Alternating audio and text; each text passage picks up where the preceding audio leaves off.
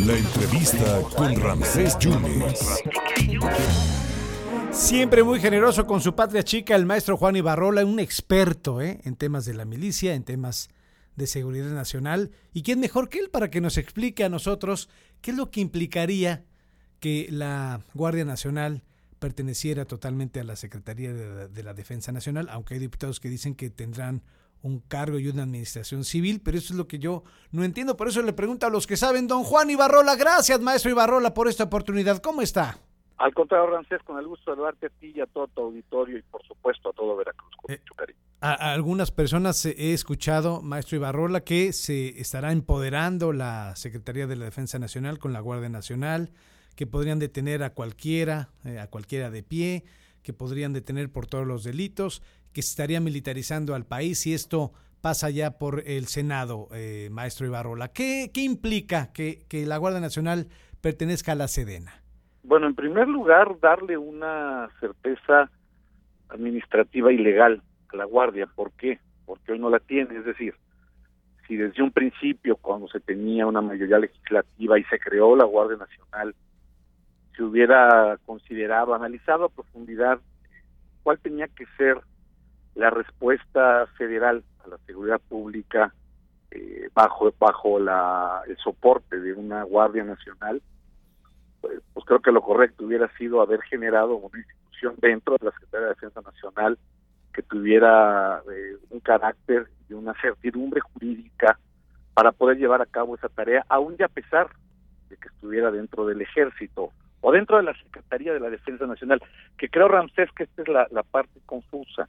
Sí. Eh, el, secretario de la Defensa, te pongo un ejemplo aquí a todo, el, el secretario de la Defensa eh, aparte de ser secretario de la Defensa, es alto mando del Ejército y la Fuerza Aérea. Lo mismo sucede con el secretario de Marina, secretario de Marina y alto mando de la Armada de México. O sea, hay una dualidad de funciones porque pertenecen al, las secretarías pertenecen al Poder Ejecutivo y los secretarios, a pesar de que son secretarios, también son un bien de la nación, es decir, eh, los, las Fuerzas Armadas son un bien permanente de México. Entonces, eh, llevarla ahora a la, a la Secretaría de Defensa Nacional eh, sí tiene un positivo para el buen desarrollo de la Guardia. En primer lugar, ¿cuál es?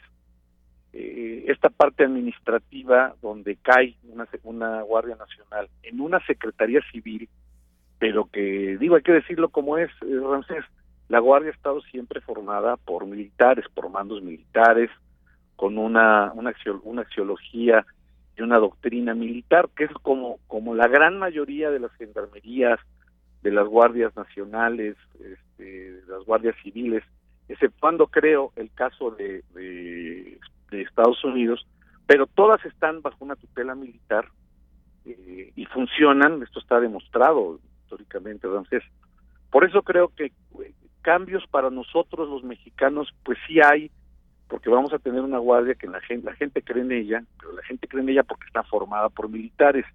Necesita este cambio eh, legal, administrativo, sí, porque se están, se están metiendo en atribuciones ambas secretarías, es decir, la de la defensa y la de seguridad y protección ciudadana, y esto es lo primero que se quiere evitar, que, no exista una, una duplicidad de funciones. Exactamente, pero duplicidad de funciones administrativas que a nivel presupuestario, pues este, sí, sí tienen un problema, es decir, pues, podría generar eh, responsabilidades administrativas que nadie quiere. Ahora, eh, maestro Ibarrola, eh, dicen que la Secretaría de Seguridad Pública y Participación Ciudadana podría ser ya una oficialidad de partes, que todo el poder, que todo el, ejercicio gubernamental de, de fuerza y administrativo sería la Sedena. Sí, eh, esta es una parte interesante en el discurso del presidente, es decir, el, presidente crea una Secretaría de Estado para que tuviera cabida la Guardia Nacional. Cuando el, proyecto original se pensó, pensamos muchos que dedicamos a analizar esto, que iba a ser una Guardia Nacional, eh, una Policía Federal con otro nombre, pero pero pues no fue así, es decir, los militares tomaron la parte operativa eh, lo han llevado bien, amén de la discusión que haya con ex policías federales y esto, pero lo han llevado bien. pero se crea una Secretaría de Estado. Luego el presidente manda un mensaje donde dice que si se queda en la Secretaría se va a corromper, lo cual pues se vuelve incongruente porque ¿para qué creaste una Secretaría de Estado que al final se va a corromper y que ya no te va a servir de nada sin la Guardia Nacional? Esa es la verdad. Se va se va a reducir a, un mero artículo decorativo, este, por mucho que digan que no, pero pues la fuerza de esta Secretaría de Seguridad y Protección Ciudadana es la Guardia. Entonces llevarla, eh, mandar la Guardia a la Sedena, pues va a reducir a nada a esta Secretaría. Eh, aquí, Ramsés, creo que lo importante es comprender, tenemos un problema de seguridad pública nacional terrible, muy grande, muy grave. Necesita haber una respuesta federal, sí, necesita hacer una respuesta mejor, sí el, el, miedo de algunos es la militarización del país. Eso de entrada yo te diría, pues no. Es decir, no se militariza el país, maestro eh, Juan Ibarrola. Los, eh, hay mucha gente que hablaba que, que se tendría que meter al ejército a los cuarteles y ahora son los que están impulsando que estén en las calles los, los soldados. Eso siempre pasa, es un juego político de, de partido en el poder contra oposición, es decir, los priistas de hace, de hace cuatro años pues apoyaban en todo a, la, a las Fuerzas Armadas, al utilizar a las Fuerzas Armadas, lo mismo en el sexenio de Calderón, en el de Fox. Hoy tenemos un sexenio donde el candidato que llega a ser presidente en el 18 hablaba de regresar a los militares a los cuarteles. En ninguna parte del mundo, Ramsés, en ninguna parte del mundo los militares deben estar en los cuarteles. Los militares, los militares tienen que estar en las calles, los militares tienen que estar en las costas, en el aire, en el ciberespacio, eh, protegiendo, este, ahí está el caso de Europa, tú, a cualquier ciudad importante de Europa, hay presencia militar en las calles apoyando la seguridad pública. Eh, es, decir, e, esto es lo de hoy. La militarización la tenemos mal entendida o hay quienes quieren llevarla a ese terreno de lo negativo, de la militarización centroamericana de los 60 y 70. Eso no ha pasado en México. Es decir, tenemos una Fuerza Armada que, que solamente ha estado al servicio de la gente y creo que esto es interesante. No se meten en política, eh, no quieren ser políticos, eh, no, no pretenden militarizar un país. Militarizarlo sería eh, disolver poderes, que los soldados estuvieran en el, en el Congreso de la Unión, que los soldados estuvieran en el Poder Judicial, que no hubiera secretarios de Estados civiles, que fueran militares. Que fuera dictatorial, digamos. El, Totalmente dictatorial. Y eso no es México, eso no son nuestras Fuerzas Armadas.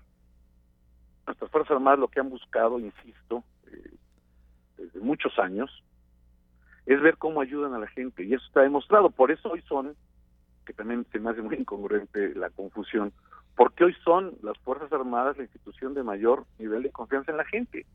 Eh, entonces, cuando se habla de militarización, por ahí hubo una encuesta la semana pasada en el financiero, donde le preguntaban a la gente si prefería a los militares en la calle, la gente dice que sí, porque eh, finalmente, Ramsés, tenemos un problema muy grave de seguridad en todo el país. Y eso hay que reconocerlo. Perfecto. Maestro Juan Ibarrola, como siempre, muchas gracias. Entonces, ¿tenemos que estar tranquilos? Mm, mucho. Viene una guardia más fortalecida, legal. Eh, no es que fuera ilegal, ya no va a haber una controversia administrativa. Eh, ahora falta ver la, certidumbre jurídica con la que van a trabajar, que creo que es la parte importante. Sea, si van a poder hacer labores de investigación, de inteligencia, y no en contra del pueblo, este, finalmente en contra de grupos criminales que son los verdaderos enemigos de México. Maestro Juan Ibarrola, siempre es un deleite escucharlo. Muchísimas gracias y estaremos en contacto, si usted lo permite, en otro momento. Fuerte abrazo para ti, para todo tu auditorio. Gracias. Muchas gracias al maestro Juan Ibarrola. Tiene su columna Cadena de Mando en el diario Milenio y además es un experto de temas de seguridad nacional, de temas militares. Y bueno, dice que hay que estar tranquilos en este asunto. Él ve positivo que la Guardia Nacional esté adicionada o dependa de la Secretaría de la Defensa Nacional. Juan Ibarrola.